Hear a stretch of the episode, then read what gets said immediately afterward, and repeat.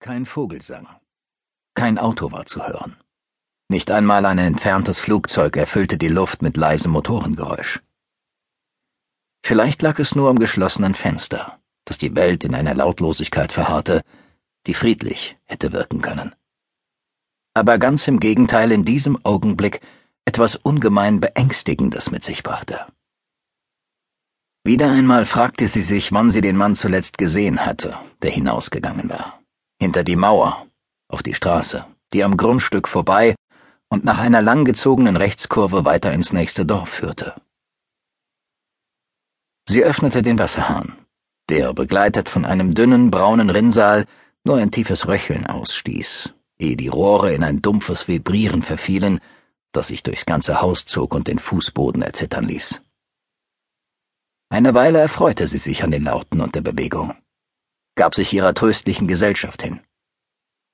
Sie legte die Hand an das pulsierende Wasserrohr, strich beinahe zärtlich darüber, drehte dann den Hahn zu und ging hinaus auf den Flur.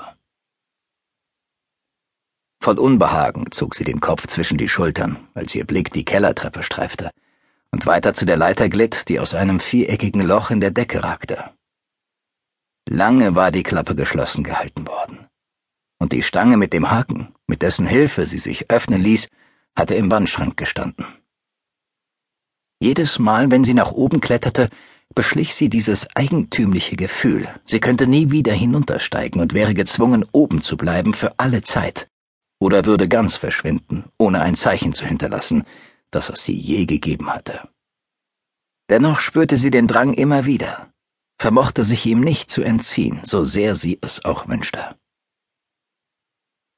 Das Atmen fiel ihr schwer in der aufgeheizten Luft des Dachbodens, zwischen Erinnerungen, die sie nicht fassen konnte, und verhüllten Möbelstücken, die wie Spukgestalten halb lebendig, halb tot nach ihr zu greifen schienen.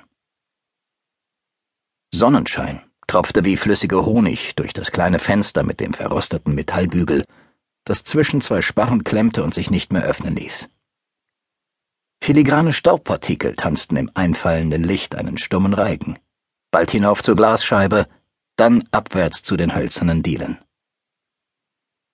In den Spinnweben am Fenstergriff baumelten Fliegen, wehrlos gefangen, tot wie die einstige Jägerin, die mit eingerollten Beinen noch am eigenen Faden neben ihnen hing. Ein muffiger Geruch schlich sich aus den alten Schränken, in denen die Vergangenheit eingelagert darauf wartete, wieder aufstehen zu dürfen. In einem sinnlosen Anflug von Mitgefühl zerriss sie das Netz befreite die längst vertrockneten Kreaturen und weinte tränenlos um das vergeudete Dasein.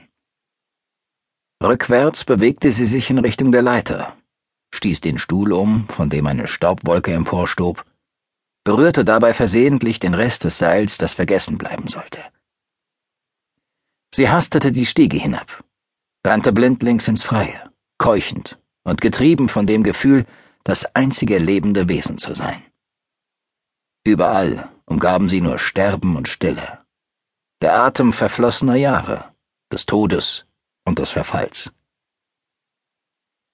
Begierig sog sie die frische Luft in ihre Lungen und hustete den Nachgeschmack des Dachbodens aus sich heraus. Endlich, als der Anfall vorüber war, vernahm sie ein tiefes, zunächst leises, dann lauter werdendes Brummen, das jäh verstummte als ein grün schillernder Käfer auf ihrem Arm landete. Federleicht berührte er ihre Haut und reckte die Fühler zur Sonne.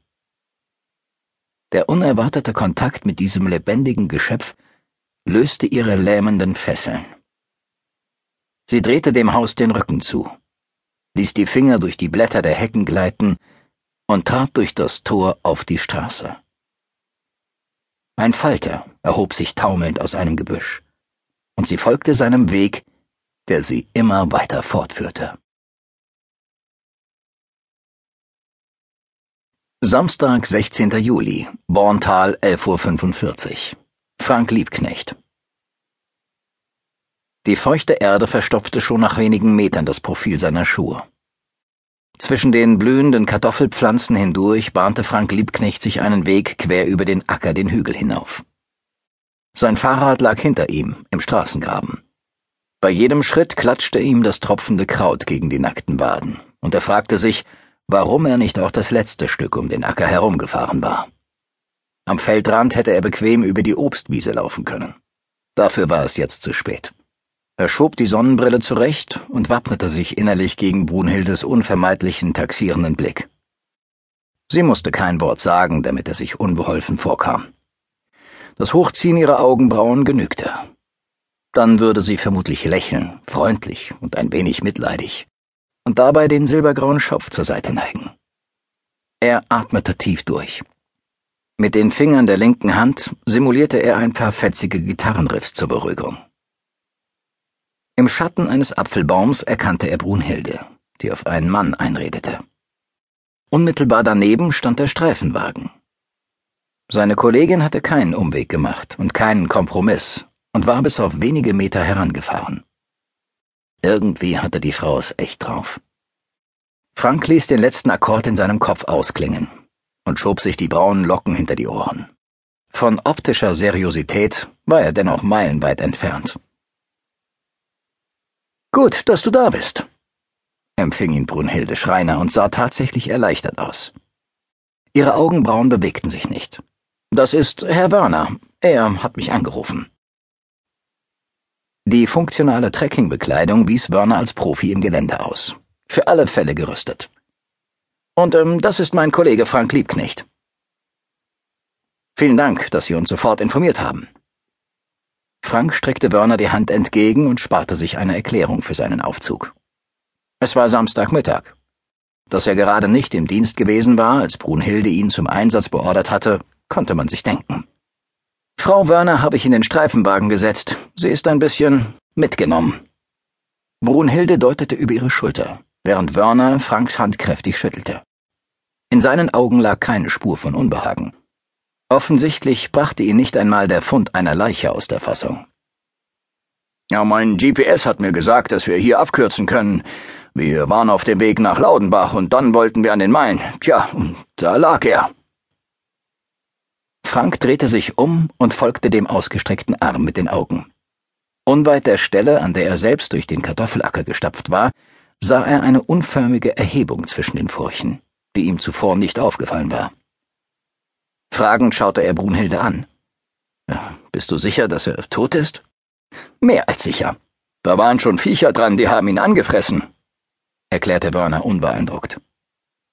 Dr. Kreiling ist unterwegs, um den Tod offiziell festzustellen. Brunhilde bedeutete Frank mit Handzeichen, sich selbst ein Bild zu machen. Doch er blieb neben ihr stehen und schaute hinüber zum Wagen, in dem zusammengesunken Werners Frau kauerte. Zu reanimieren braucht Kreiling den Mann jedenfalls nicht mehr, fuhr Brunhilde fort. Herr Werner, Sie dürfen sich jetzt gerne um Ihre Gattin kümmern. Sie kann Ihren Beistand bestimmt ganz gut gebrauchen. Sobald es ihr besser geht, können Sie weiterziehen. Ihre Aussage und die Adresse habe ich ja.